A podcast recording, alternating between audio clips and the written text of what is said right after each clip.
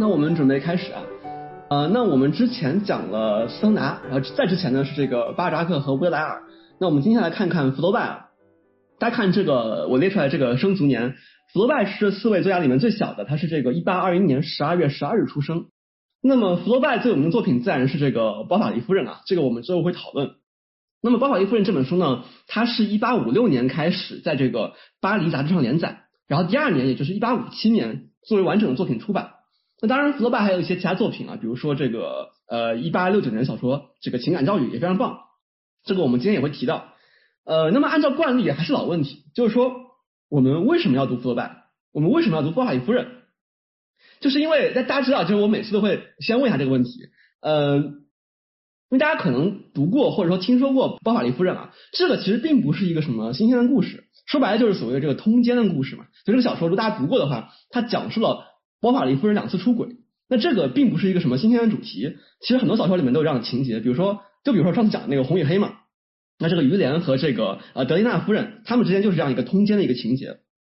那么最后呢，这个包法利夫人是一个悲惨结局。那么这个结局的直接原因呢，是她贪图享乐，就不停的去买买买，不停的消费，然后最后无力偿还这个巨额的债务，最后自杀。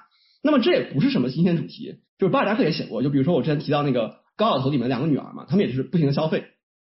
那么如果各位在网上搜包法利夫人相关的这个文章啊，或者是视频啊。就能看到大部分的讨论都是关于这两个点的，就一个是说啊这个婚姻啊、爱情啊、出轨啊、浪漫幻想啊，然后第二个点呢是说这个消费欲望、这个骄奢淫逸啊、高利贷。然后呢，就是像我之前讲的，就人们还是希望从这个作品里面获得一个什么道理。那于是呢，我就看有有的人说说啊什么道理呢？就是不要随便就结婚啊，有的说不要对这个爱情抱有不切实际的幻想啊，还有说什么就是啊要理性消费啊，不要被欲望裹挟啊，啊不要借这个高利贷啊。而且这些论述呢，它的基本逻辑都是什么呢？基本逻辑就是说，哎，包法利夫人随便结婚了，然后悲剧了，所以说我们不要随便结婚啊。包法利夫人对爱情有不切实际的幻想，然后悲剧了，所以我们不要对爱情有不切实际幻想，那都是这样。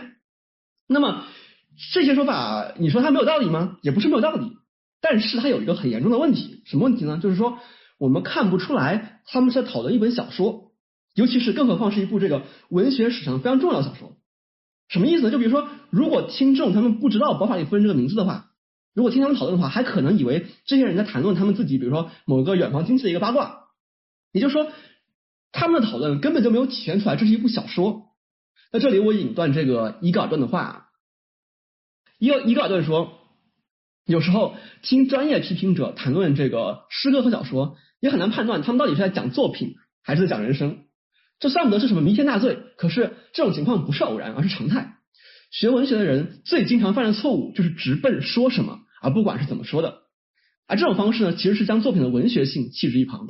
而这个文学性就是诗歌、戏剧、小说之为诗歌、戏剧、小说的东西。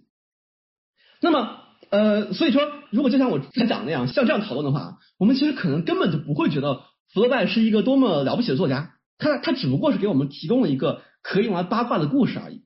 而可能很多人就这么想的，当然，其实我之前我小时候读的时候也是这么想的。那那我们这些人当时就认为这个福楼拜是大作家，仅仅是因为其他人都这么说。那么那这样的话，可能我们从来就不会明白为什么福楼拜这么重要。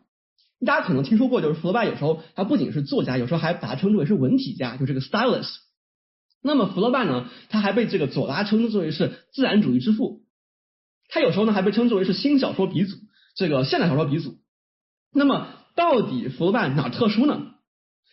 而且如果各位稍微了解一下，呃，了了解的是福楼拜的话，各位可能听说过，就是福楼拜无数次的提到他自己写作非常艰难。比如说他他给这个他的情人这个呃路易斯呃写写信，他说啊有时候只想抱头痛哭，要有超人的意志才能写，而我只是凡人一个。他说呃我写有多慢你知道吗？才二十页，一个月才写二十页，而每天至少写七个钟头。那这个真的很夸张啊！为什么会这么艰难？再比如说，他说这个呃，包法利夫人将是一次前所未有的较量。我写这本书就像手指节上绑着铅球在弹琴。就我们可能会感到困惑，一个月只能写二十页，每天写七个钟头，就仿佛每一句话都是个很大的挑战。这个很奇怪，为什么会这样？就福楼拜到底在干嘛呢？当然，福楼拜还有一句很著名的话，就是这个，他说，作家在作品中必须像上帝在宇宙中那样。无处不在，又无影无踪。那这句话又是什么意思呢？它到底是说具体有所指呢，还是说那种就是它它只是一句任何名人都会讲那种听上去很酷很高级的话呢？好，那么我们今天就来听从这个刚刚讲的这个伊格尔顿的教导啊，就我们先不急着奔直奔这个说什么，我们先看看他是怎么说的。那么首先我们来看第一个问题，呃，第一个问题就是这个视呃叙述视角的问题。那么这本身也没有什么玄妙，大家可能都听说过，就是说呃大部分小说呢都是由第一人称叙述和这个呃第三人称叙述来进行讲述这样的故事的。那么当然这可能还分单复数啊，但我们先不管，我们就看第一人称和呃第三人称。那比如说我之前提到这个呃地下室手记非常著名的开头就是我是一个有病的人，那这显然是第一人称叙述嘛。那这个第三人称就更多了，就比如说我之前提到这个红与黑啊，呃高老头啊，他们都是。那么包法利夫人呢？呃我不知道读过同学有没有留意过啊，就是包法利夫人最开始是第一人称，但是很快就变成了第三人称。那么这个是为什么呢？就大家要分析这个问题也可以讲很多啊，大家感兴趣可以在网上找到很多的讨论。那我这里只是提一下，就提醒各位，不仅可以关注说什么，还可以关注是怎么说的。那么包法利夫人呢，整体来说还是主要是按照这个第呃第三人称叙述，只有最开始就是第一章是呃最开始是这个第一人称叙述。好，那么第三人称叙述呢，其实很容易出现一个问题，就是啊这个读者和人物之间的距离比较远。那当然，这个距离它有，我这里放了一个这个术语啊，叫这个 psychic distance。当然，我我就绕开这些术语，我们就用自然语言来讲啊。其实其其实也很好理解，就是说，大家可以想想看，这个作者他作为一个中介，他挡在了人物和读者之间。就比如说，大家如果读那个巴尔扎克作品的话，可能有些时候，哎，突然这个作者跳出来，呃，发表几句评论，对吧？大家可能如果读的话，肯定有有这个印象啊。那读起来，可能会觉得比较出戏，至少是有有点生硬。那包括我之前讲的这个斯旺塔也是。那么我之所以把这个问题把这个问题打的引号，是因为可能有些人就就希望这种效果，因为这样很很像那种说书人嘛。但是如果不想要这种效果怎么办呢？当然你可以改成第一人称，但是第一人称有它的问题，就是说，比如说你第一人称写的时候，你你的这个视角会受局限，它就不是一个所谓的这种全知视角，那并不是每个故事都适合第一人称。那么如果一定要使用第三人称，怎么来解决这个问题呢？就怎么来解决这个读者和人物之间这个距离较远这个问题呢？答案就是这个自由间接体 （free indirect style）。那当然，这个这个词有时候被称之为是这个自由间接引语或者自由间接文体啊。这个 style 有时候是这个 speech 或者 discourse，都都是一个意思。那这是什么意思呢？啊非常简单，我们来看几个例子。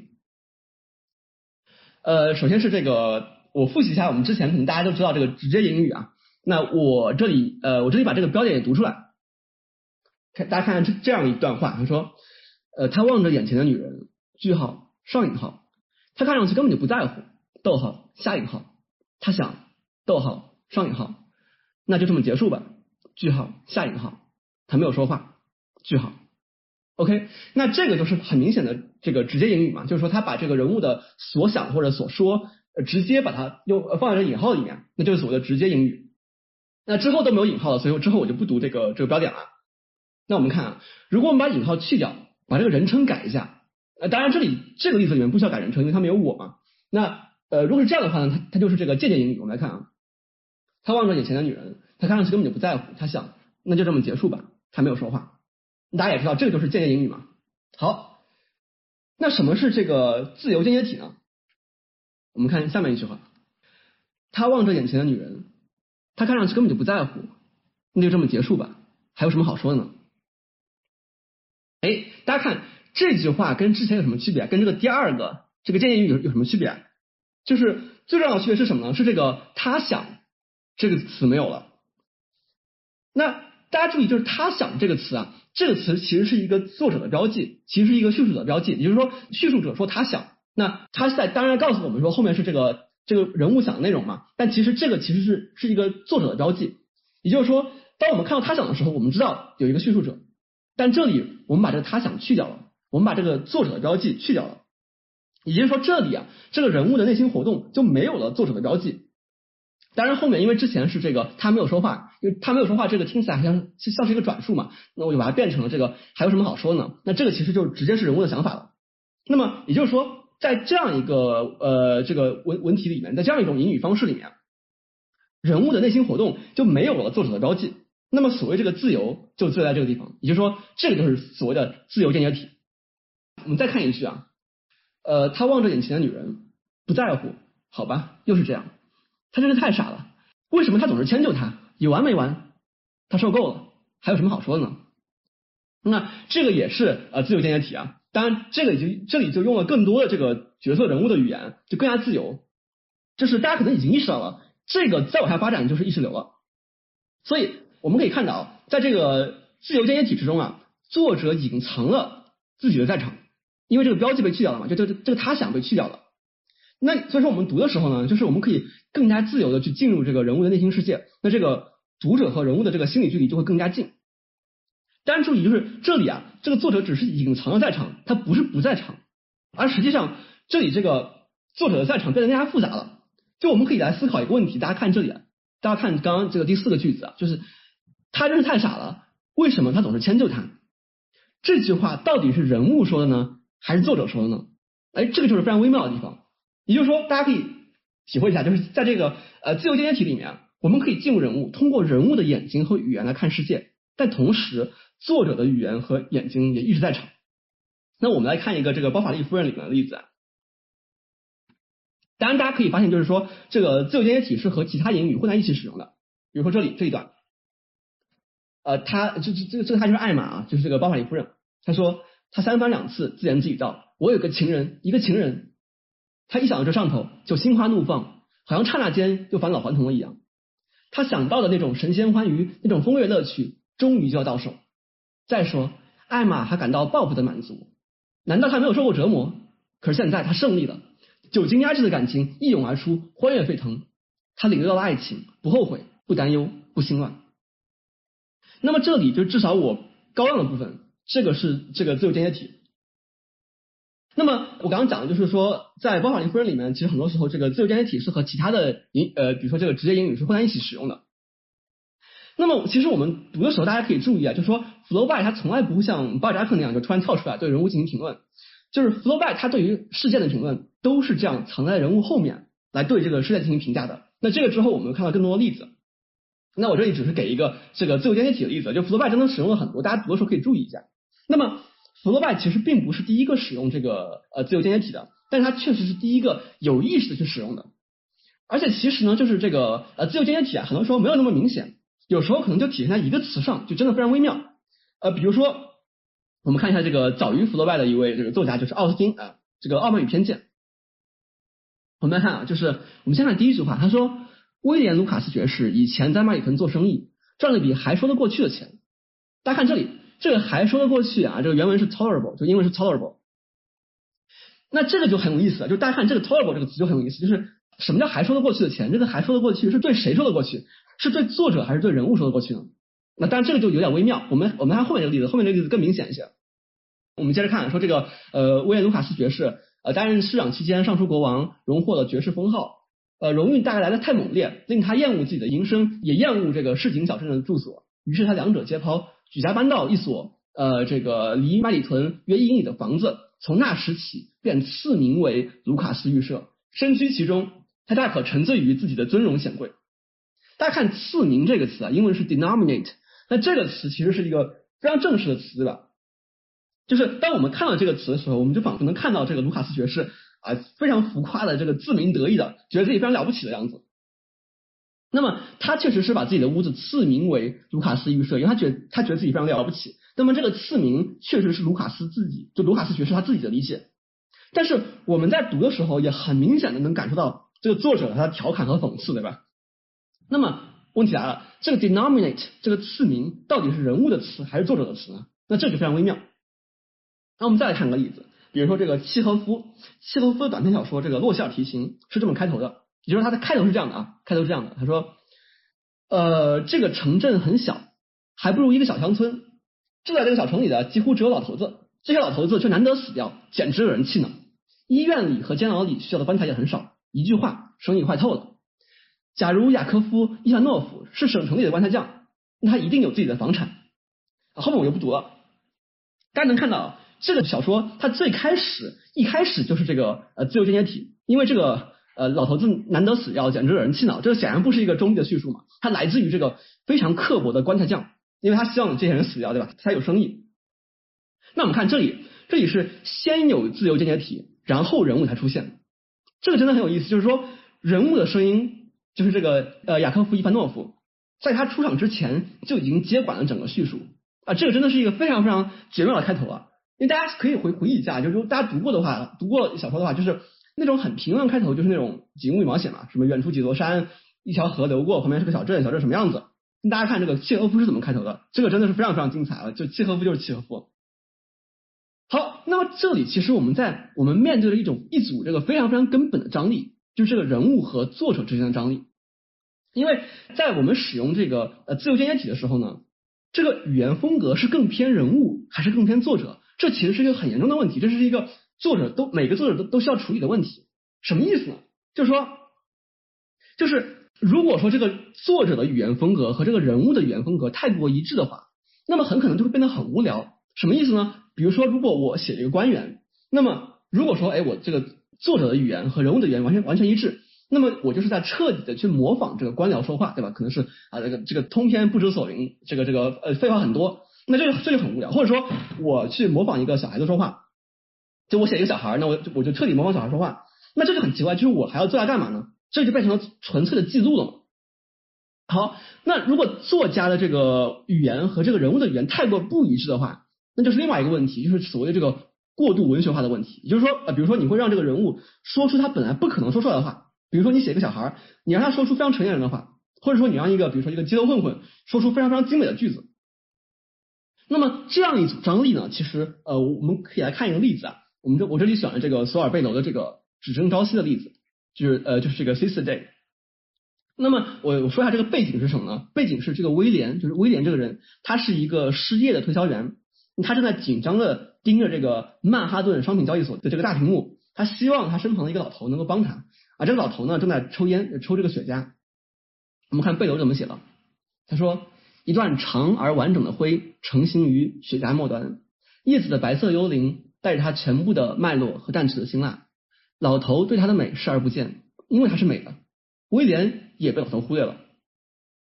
那这个是非常精彩的描写啊，这也是非常典型的这个后福楼拜式的写法。”那么这个逻辑是什么？逻辑就是说，雪茄很美，但是它被老人忽略了。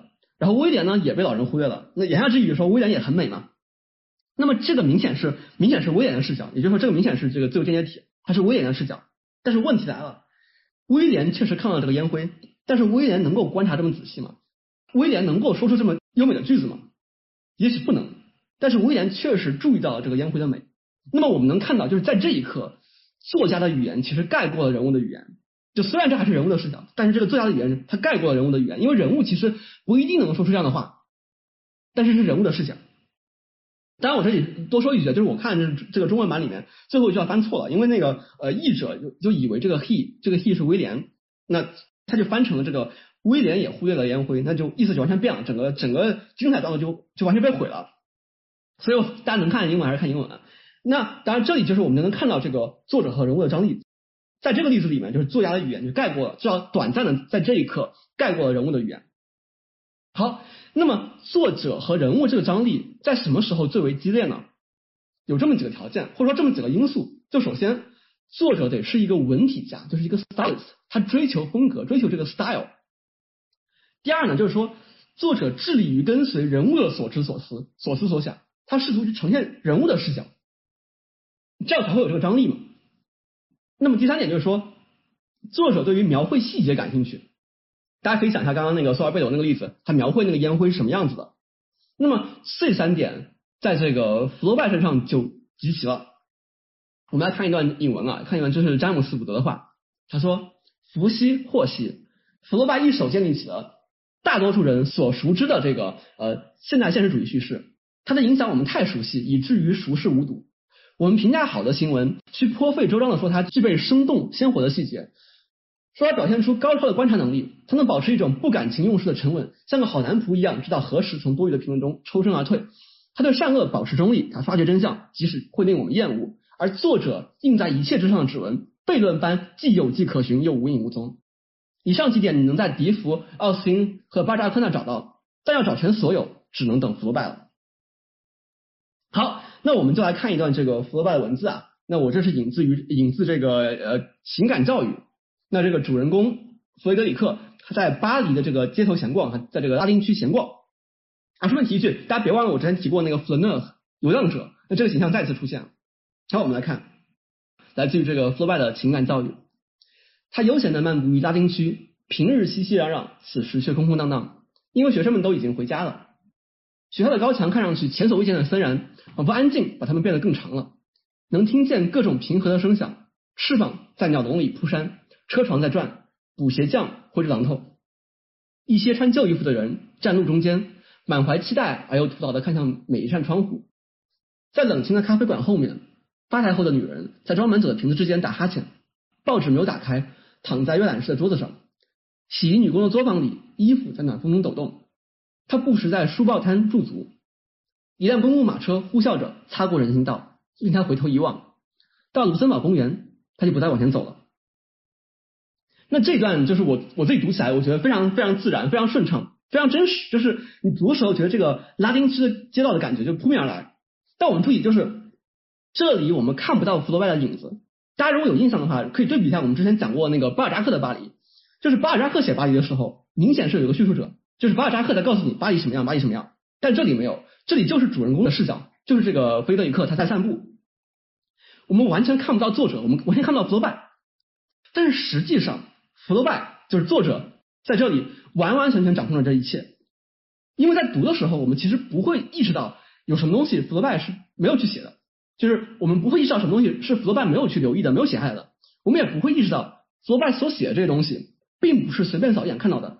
而是精挑细选出来的，什么意思呢？我们来具体看一下啊。我们来看这里，我们来看这个我高亮的部分，就是这个呃，我再读一下，就是在冷清的咖啡馆后面，吧台后的女人在装满酒的瓶子之间打哈欠，报纸没有打开，躺在阅览室的桌子上，洗衣女工的作坊里，衣服在那风中抖动。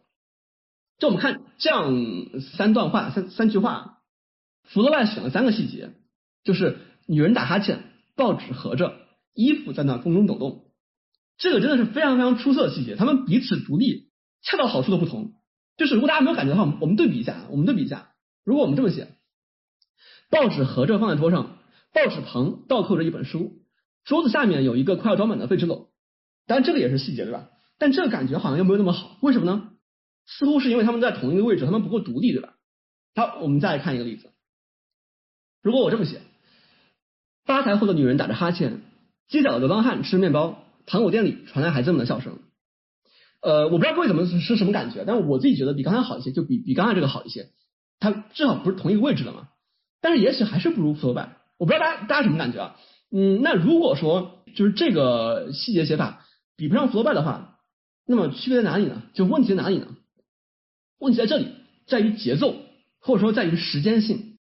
什么意思呢？我们仔细看一下啊，我们注意一下福楼拜这三个细节，他们的节奏是不一样的。就是女人打哈欠，这是一个缓慢的动作，对吧？而报纸合着，这是静止的；而衣服在暖风中抖动，这是快速的。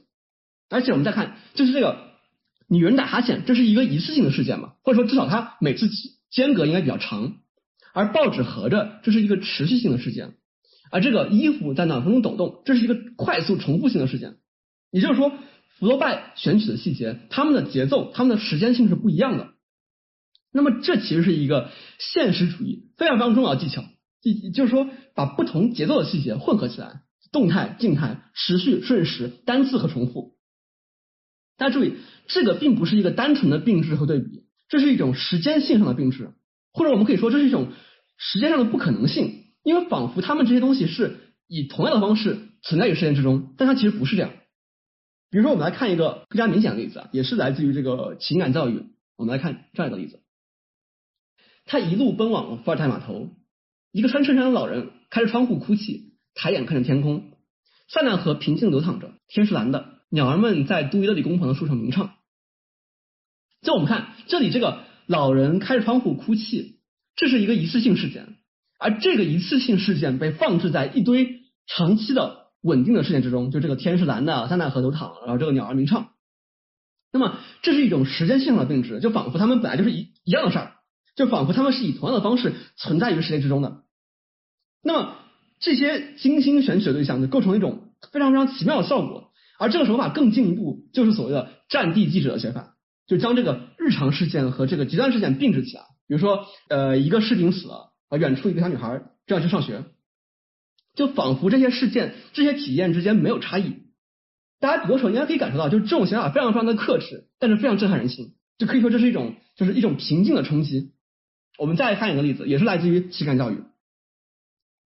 我读一下：俯瞰广场的每一扇窗都在开火，子弹在空中呼啸而过，喷泉被打穿了，而水混着血四散开来，在地上坑洼处积成一滩一滩。人们穿着衣服，戴着军帽，拿着武器，在泥泞中滑倒。弗里德里克感到脚下有什么软绵绵的，那是一位穿灰大衣的中士的手，他脸朝下倒在水里。更多工人成群结队赶来，把士兵逼往警卫队队部。火力更猛了，酒商的店铺开着，不时有人进去抽一斗烟，喝一杯啤酒，再回去战斗。一只流浪狗开始嚎叫，引来笑声。哇，大家这个这个真的描绘的非常非常精彩，就是呃，尤其是这里，大家注意，就是这里。这个先是感到软绵绵的，然后发现是一只手，就是先是这个平静而可怕的预感，然后是平静而可怕的确认。这个文字之中没有任何明显的情绪，非常非常克制，但是非常震撼。那这个就是我刚刚讲的很多这种战地记者的写法。这个其实也启发了很多电影手法。大家如果关注电影的话，应该能想到很多例子啊，比如说大卫林奇啊，就喜欢用这样的方式。大家可能知道，就是如果要学电影、拍电影的话，就要拉片嘛，就是所谓的这个去仔细的去反复的观看这种好电影。那么，如果大家要学写作的话，就要反复阅读、仔细分析福楼拜的作品。就我们可以说，二十世纪的这个作家基本上都在学习福楼拜。那么这里我们看，大家可以理解一句话，就是说，现实主义不是现实，而是一种叙事风格，一种 style。啊，这个福楼拜他是这个文体家，是 stylist。好，那我刚刚讲的是福楼拜他把这个时间性并在一起。那么就是，如果大家看各种文学分析的话，其实呃，福楼拜他之所以能够把这个时间不同时间性并在一起，其实有一个有一个技术性的原因。就如果大家看那个普鲁斯特的分析，包括到到这个纳博科夫的分析，都提到了这个原因。什么原因呢？就是说福楼拜大量的使用了这个法语之中的这个未完成过去式，就是这个 l e m b a s t e 那这是一个法语里面独特的时态，它可以涵盖英文中不同的意思。就如果翻成英文的话呢，我们可以就是就是这个 was doing something，然后这个 would do something，然后这个 used to do something，那这些在法语里面都可以使用这个呃未完成过去时。所以说大家这样就这个知道了嘛？就这个单词和重复的，这个持续的和瞬时的，它们都可以被这个呃未完成过去时覆盖。当然这个就给翻译造成了很多困难。就比如说，就是这个纳博科夫其实就吐槽过，他说这个呃很多英文译者根本就不愿意花功夫来处理这个特征。当然中文的话，其实就更加难体现出这种时态的一致性了。好，这个我只提一下，有一个有一个技术性的原因。如果各位学法语的话，就应该能 get 到这个这个意思。呃，大家可以看任何一个分析福楼拜的作家都会讨论这个问题。好，那我们回到之前的一个呃，我们回到之前一个问过的问题，就是说还是这个作者和人物的这个张力啊。那我们刚才选的这个情感教育里面这个巴黎街景，那我们可以来问一个问题，就是说这个情感教育里面这个巴黎街景啊，到底是主人公看到的呢，还是福楼拜看到的呢？也就是说，到底是说福楼拜想象的这一切？而这个弗雷德里克只是看到其中一些东西，还是说弗雷德里克看到了所有这些，而弗罗拜做的事情呢，只是把我们的注意力转到这些东西之上，就这个女人打哈欠，报纸合着啊，衣服在那风中抖动。那么弗罗拜是怎么回应这个问题，怎么处理这个问题呢？是这样的，弗罗拜他让这个问题变得多余了，也就是说，弗罗拜他刻意的去模糊了作者和人物的界限，他这种写法呢，会让我们下意识的把这个弗雷德里克提升到。作者的文学水平，就是我们可能会觉得啊，这个作者和这个主人公他们应该都体会观察的，所以说是作者还是人物这个问题就不重要了，因为我们根本就不会去想这个事儿。那弗洛拜之所以会这么做，是因为他既是现实主义者，也是文体家。什么意思呢？就是说现实主义者他什么都会记下来，就像我们之前讲的巴扎克一样。就巴扎克大家还记得的话，他甚至会去写那个居民楼底下的垃圾，想从里面发现出一些呃发现一些关于人们的信息嘛。但是文体家 stylist。文体家看不惯巴尔扎克这种这种一锅乱炖，文体家希望为这些细节赋予秩序，让他们变成精美的文字。所以，呃，所以我们可以对比一下这个巴尔扎克和弗洛拜啊，就是巴尔扎克作品里面有很多的细节，但并不是精挑细选。呃，巴尔扎克他并不在意保持作者的这种不介入，相反，他经常以这种就是以这个作者的身份去去打断这样的叙述，去插入各种他的自己的评述或者补充信息。那么在这样的基础之上呢，就是。巴尔扎克并没有一种弗罗拜式的兴趣，就是说去刻意模糊作者和人物的界限，而弗罗拜我们之前就讲过，弗罗拜明确就说说作者应该无处不在而又无影无踪。也就是说，福楼拜他精心的设计了一种风格，这种风格就是被设计成隐而不显的。呃，如果用这个詹姆斯伍德的话来说，就是福楼拜是用文学手段让文学风格消失。那么，福楼拜用这样的方式消解了作者和人物之间的张力，就让我们下意识的觉得，就是弗雷德里克和福楼拜应该都挺会观察的。但是这意味着什么呢？这意味着福楼拜把作者和人物之间这个张力转移到了每一位读者身上。什么意思呢？就是说，我们每个人，我们每个现代人，我们每个读者都变得跟作家一样，我们都有一双明察秋毫的慧眼。弗雷德里克看到的东西，我们都能看到，他们并没有什么过人之处。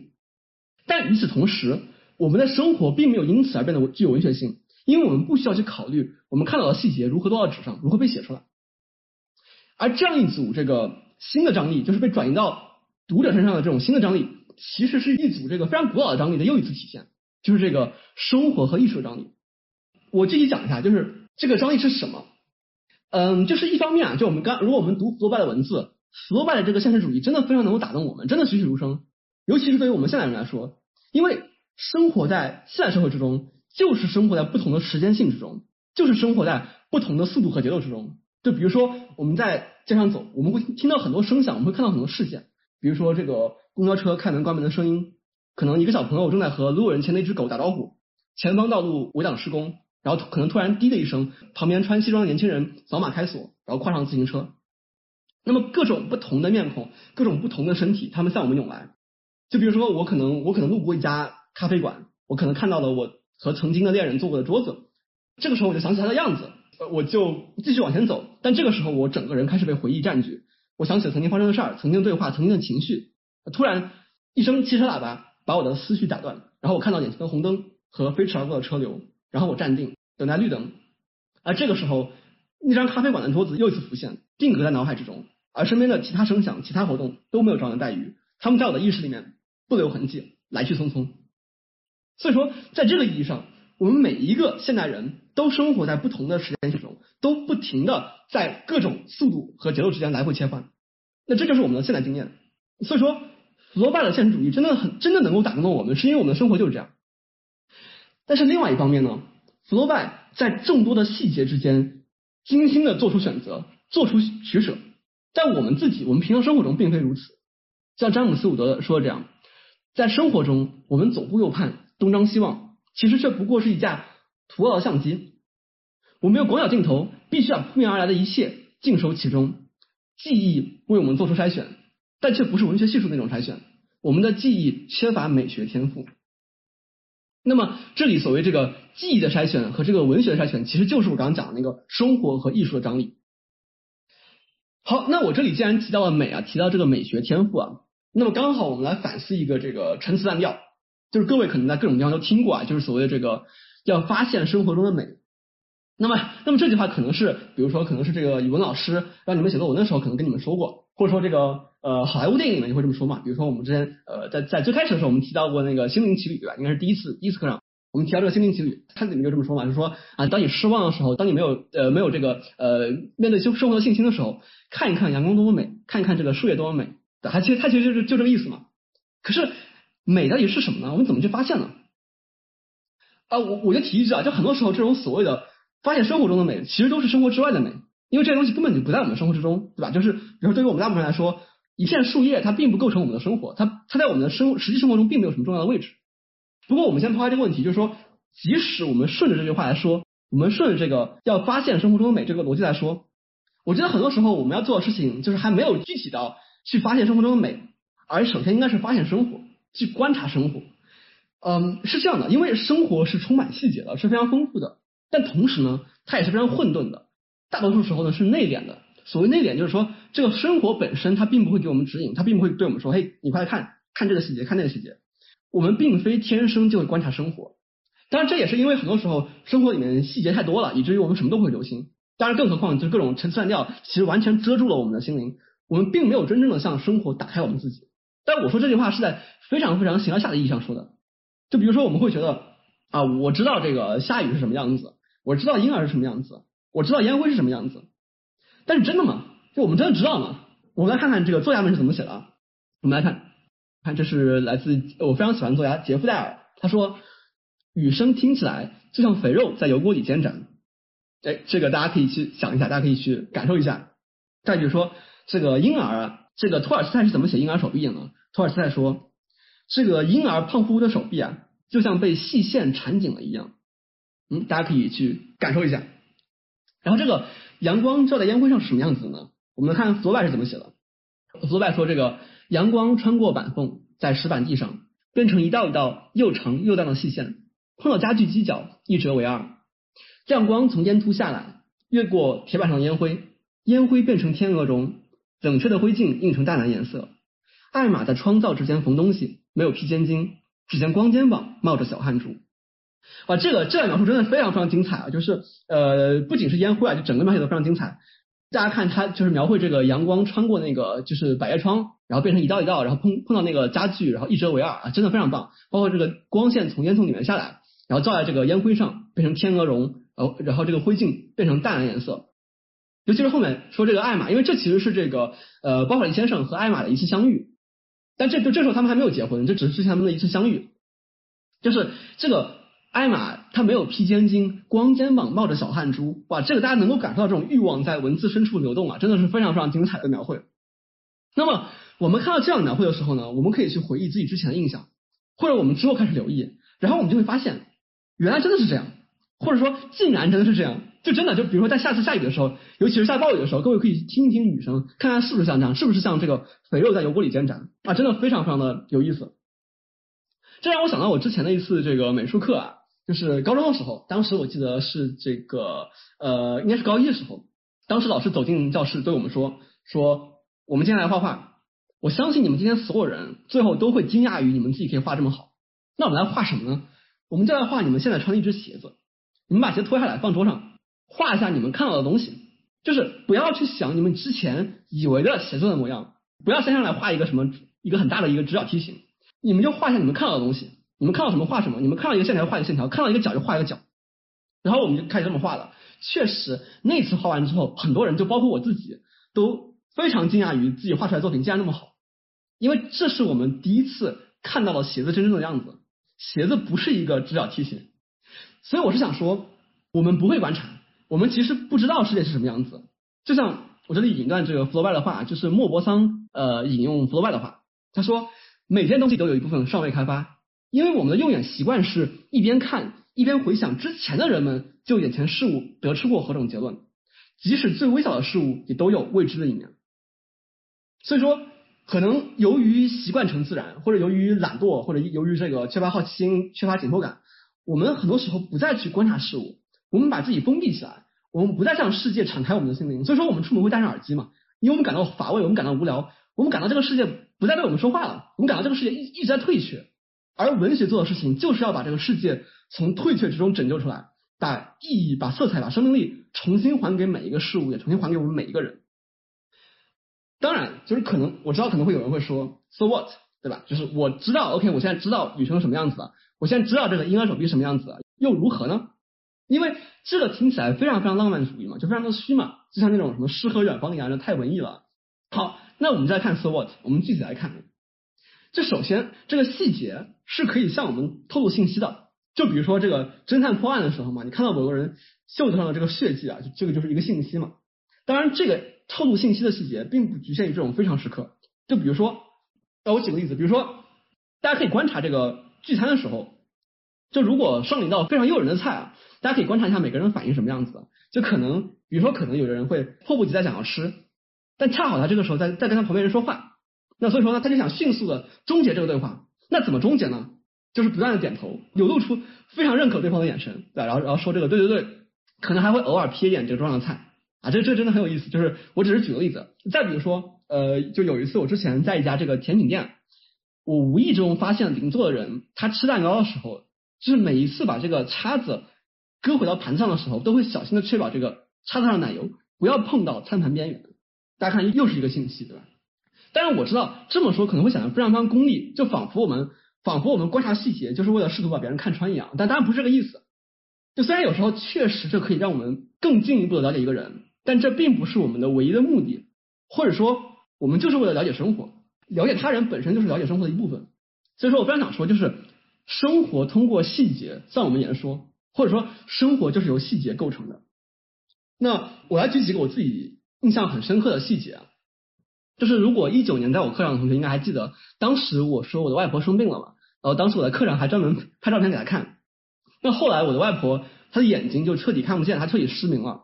然后有一天我在家里面，我就偶然发现家里面这个厨房的垃圾桶里面有一张打印着养生食谱的 A4 纸，上面还写满了电话号码和记账的这个加减法术式。因为这张纸呢，原来一直贴在我外婆的床头，大概就是说被蹭来蹭去蹭掉了嘛，然后就被我妈就塞进了这个垃圾桶里面。那那一刻，我就站在厨房门口，就非常长时间的盯着这张纸，盯着这个垃圾桶里面这张纸，因为我知道晚上垃圾一扔，我就再也看不到这张纸了。所以说最后就是外婆的这个养生食谱，她的电话号码还有记账的这些算式，在这个垃圾桶里面就短暂的停留一个下午。这是一个我印象非常非常深的一个细节。但是后来没过多久，外婆就就去世了。嗯，那再比如说，呃，我常话敢说啊，应该是我在我自己读小学的时候，就有一次我父母吵架，他们在这个房间里面关着门，但吵得非常凶，我都能听见。而且因为我的房间在隔壁嘛，我当时其实非常害怕，但我不知道该怎么办。啊，突然我就看到我的这个书桌上就摆着一瓶新的儿童面霜，那这肯定是我妈妈给我买的。而与此同时，隔壁就是他们正在吵架的声音。那我我我不知道为什么，或者说我知道为什么。当时我看到这瓶儿童面霜的时候，我就愣住了，然后我就开始哭。这也是一个我非常非常就是一直记得的细节。我说一个轻松一点的例子啊，就是这两个都比较沉重啊。我说一个轻松一点的例子，就就有一次我和朋友在那个餐厅吃饭，然后呢，我的右前方坐着一对年轻的情侣，而男生坐左边，女生坐右边，所以说我看到的是这个男生的背影嘛，男生的背影，女生的正面。然后我就看到这个男生正在玩手机，正在看手机。应该是在看朋友圈，然后这个男生呢，他点开一张照片，用两根手指放大，然后这个照片上是另外一个女生，然后与此同时呢，对面这个女生她没有说话，就是这么沉默的看着这个男生，而这个女生的这个左手啊放在桌下，正在把她衣服下摆的线头搓成一个球。我当时看到这一幕，我就我就我就觉得哇，这个难道不就是生活的真相吗？好，我们我们再看最后一个例子啊，就是这个把线头搓成一个球。就是大家可以想一下，如果我把这个细节放在小说里面，那它能够向我们表明什么呢？就我们读的时候可能会会心一笑，对吧？就是因为这就是那种每个人都会下意识去做的事儿。当然，这也许可以表明，就是那个女生在发呆，她可能并没有那么聚精会神的看着男生，可能她感到无聊，可能她在想我自己该说什么话呢？但是由于男生在看手机嘛，所以这个问题没有那么紧迫。所以说，我们如果要问把线头搓成一个球这个行为能表明什么？那么这个行为就很能够表明这个行为本身，也就是说它的众多可能性，它众多理解的可能性和不可能性都在这个行为之中。就这一个类似的例子，我们可以看这个契诃夫的小说《带小狗的女人》。那这是一部短篇小说。那这个男主呢是一个这个已经结了婚男人，叫古罗夫。那么这个男人呢在另外一座城市认识了另外一个女人，也就是这个带小狗的女人。然后没过几天，那这个男人呢就去了这个女人住所。他们就上床啊，发生了关系。然后发生关系之后呢，男人下床啊，这个时候契诃夫写道：房间里的桌子上有一个西瓜，古罗夫给自己切了一块，慢慢的吃起来，在沉默中至少过了半个钟头。那这里就很有意思了，就是契诃夫为什么要写这个吃西瓜呢？就是这什么意思呢？就是为什么 为什么这个男人对吧发生关系之后吃西瓜呢？这个吃西瓜要是要表明什么呢？不知道，契诃夫没有解释。但是，就像刚才这样，就像刚才这个把线头搓成一个球一样，就是这里有很多的不同的理解的可能性。所以说，这个吃西瓜它表明什么呢？它就很能表明吃西瓜本身。就当然你可以说，就是这是在邀请读者一起参与创作嘛，它让我们自己去赋予这个行为意义。因为生活也是这样，对吧？就是生活并不会告诉我们一件事情的唯一意义是什么。当然，就是有一些这个文学理论家他们会说，他们他们会说吃西瓜这个行为啊，在这个作品里面是有用的。什么用处呢？它的功能啊是标记时间，是在这个小说里面标记时间的流逝。那么在这个意义上说，就意味着它可以完全换成别的什么东西。比如说，我把这个吃西瓜换成啊，这个男人站起来抽了一支烟，或者说窗外传来几声狗叫，啊，远处两个小孩在拍球。那么这种说法其实也没有错，就吃西瓜确实能够标记时间。但是大家注意，就是吃西瓜之所以能够标记时间，是因为是因为有些男人就是会在事后吃西瓜，而吃西瓜就是需要时间的。也就是说，这个标记时间这个功能是真实生活的一个结果，是真实生活里吃西瓜的一个结果。标记时间这个功能，如果真能够起效果的话，这个效果不来自于文学技巧，而而是来自生活。所以说，不是每个细节都能标记时间。如果在真实生活里面，这个细节不花时间的话，那么那么在作品里面它就不能标记时间。比如说，我们来看另外一个例子，来自于这个纳博科夫的这个初恋啊。纳博科夫是这么写的，他说：“一位上了年纪的卖花女，画了眉毛，满脸堆笑，截住一位散步者，将康乃馨饱满的花托灵巧的穿插进他的纽扣眼。他低头打量这朵献媚的花，加深了左合好大一条褶痕。啊，真的非常非常精彩，就是。”就是这个男人低头看这朵花，低头这个动作加深了左河的褶痕啊，真的是一个很棒的细节。当然，就是你可以问为什么要写这个细节呢？对吧？这个细节是要表明什么呢？呃，你当然可以硬说他是可以告诉我们这个这个行人很胖，对吧？但是这非常牵强嘛，因为因为因为每个人其实低头的时候褶痕都加深。那么它并不能够标记时间，对吧？这就是一个瞬间的一个一个细节。那其实这个细节它只不过是一个我们能够看到的东西。它就是这么发生了，它就是生活的一部分，它本身就是没有什么要紧的。而在小说里面，它的无关紧要，它的多余，就是意义所在。什么意思？就比如说，很多时候我们偶尔离开，我们比如说我们偶尔离开房间的时候，呃，我们会有意的把这个灯留着，啊，或者我们甚至会让电视一直开着。我们并不是为了表达什么，我们并不是为了证明什么，而就是因为这过剩的，这是超过需要的，多出来一点点，本身就有一种生活的气息，本身就有一种活着的感觉。这里也是一样的。那么我刚才说就是这个褶痕本身并没有什么要紧的，这句话对吗？各位可以想想看，就是关于要紧还是不要紧，重要还是不重要？我们要意识到，要紧一定是对某个人要紧，就是如果我们撇开人不谈的话，那谈不上什么要紧和不要紧的。那么这个褶痕可能可能对我们来说并不重要，但是对于纳博科夫来说就是意义非凡的，因为细节永远是某个人的细节。那这是纳博科夫看到的，这是他的细节，这是他生活的一部分。而当他回忆这个故事的时候，这条褶痕就是他回忆的一部分，也可以作为他调取回忆的一个锚定点。也就是说，从这条褶痕开始，他想起了整个故事。其实各位可以回忆一下，就是我们自己在我们自己在回忆的时候，都需要这样的锚定点。就比如说，你可能会记得你跟朋友某次散步的时候，突然落到你脚边的一片树叶，就是你可能会记得。你可能会一直记着你曾经在咖啡馆跟恋人分手的时候，窗户上雨水划过的痕迹。那我非常喜欢的一位导演就是这个塔可夫斯基，呃，他的这个自传体电影啊《镜子》里面就有一个火灾的片段，然后这个片段里面呢，就是人物离开镜头之后，镜头在这个在这个房间里面就停留了十秒钟，直到这个大家看这个图，但因为比较黑啊，不是很清楚，就直到这个桌上的一个瓶子，就是这个瓶子，它滚到了地上，就整过程持续了十秒钟。啊，直到这个瓶子落下来，镜头才移开。